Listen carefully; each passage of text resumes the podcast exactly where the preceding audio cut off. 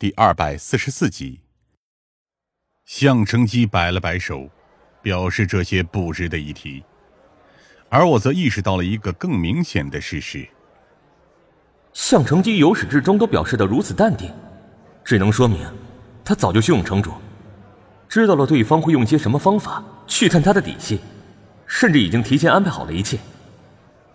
在一开始就料想到现在的局面，他到底是走到了什么地步，才能如此算无一策？所以，你到底是怎么做到的？在于胡子的那间还算能入眼的阁楼上，我和向成基坐在沙发上，身边没有任何人，也不存在任何监听设备的时候，我才忍不住好奇的问道。而向成基对此表现的则十分平淡，只是一开始有了解过而已。一开始。我有些惊讶，可我们昨天晚上才开始确定这个计划。是的，所以也是昨天晚上睡觉的时候了解到了一些情况。向成基笑得有些惭愧。哼，现在想起来，当时应该了解的更详细一点不然报上名号的时候就能更顺畅了。我还是不明白。我摇了摇头。你是早就料到了会有这种情况吗？向成基点了点头。嗯，差不多。既然我们要潜入这座深巷，那么自然需要一个新的身份。而对于这里的人而言，自然是那些所谓的道上身份最管用了。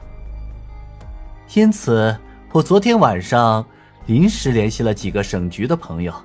他们平时主要负责城市治安管理，对于旧城区的地下势力情况有着充足的了解，让他们临时教我一些就行了。可是那通电话又是怎么回事？那只是为了以防万一而已。向成基笑了笑，我让他们帮我一个小忙，从今天早上开始，老街口的那三个大档头都会带着手机。去省局喝上一天的茶，不管给谁打电话，他们都只能顺着鱼胡子的话往下说。我点了点头，算无一策。看来从一开始，向成军反而是做足了最多准备的那个。没什么，这只是最基本的一些准备而已，比起真正要当卧底的时候要准备的工作要简单的多。我看着向成基。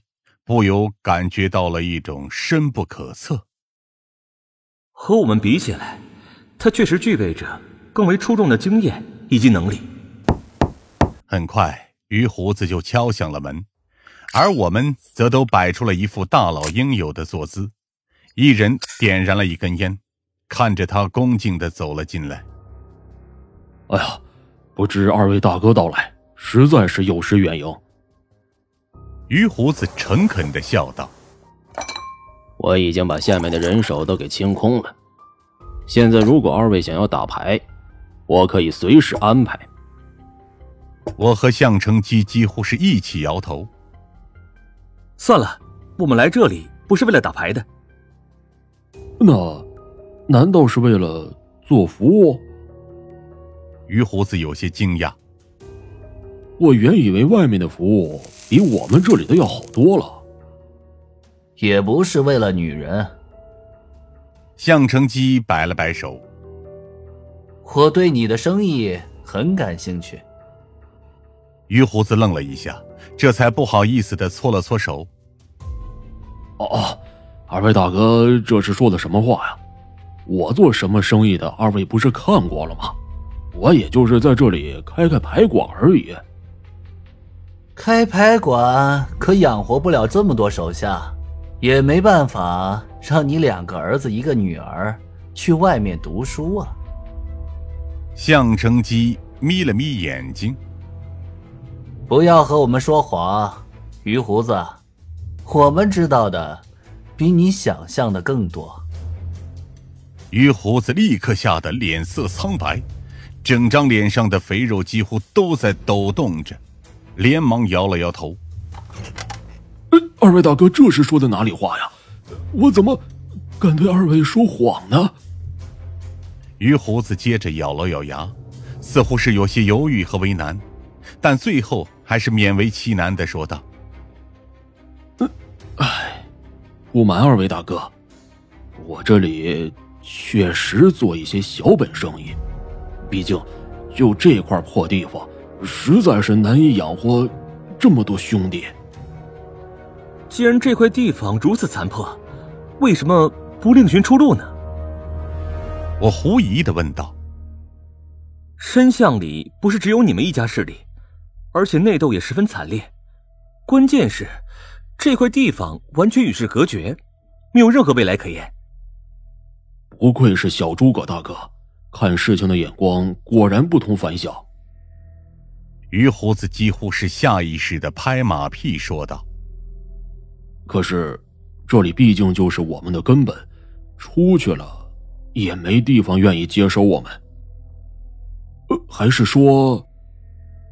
于胡子缓缓露出了惊喜的眼神。二位大哥这次前来，就是为了接收我们的？不，我们只是因为好奇才来这里看看而已。向成基摆了摆手，不动声色的岔开了话题。顺便也是来这里见识见识你的所谓小本生意。于胡子见最终躲也躲不开，只能尴尬的笑道：“呃呃呃，既然逃不过二位大哥的火眼金睛，那我也只能献丑了，请二位大哥跟我来。”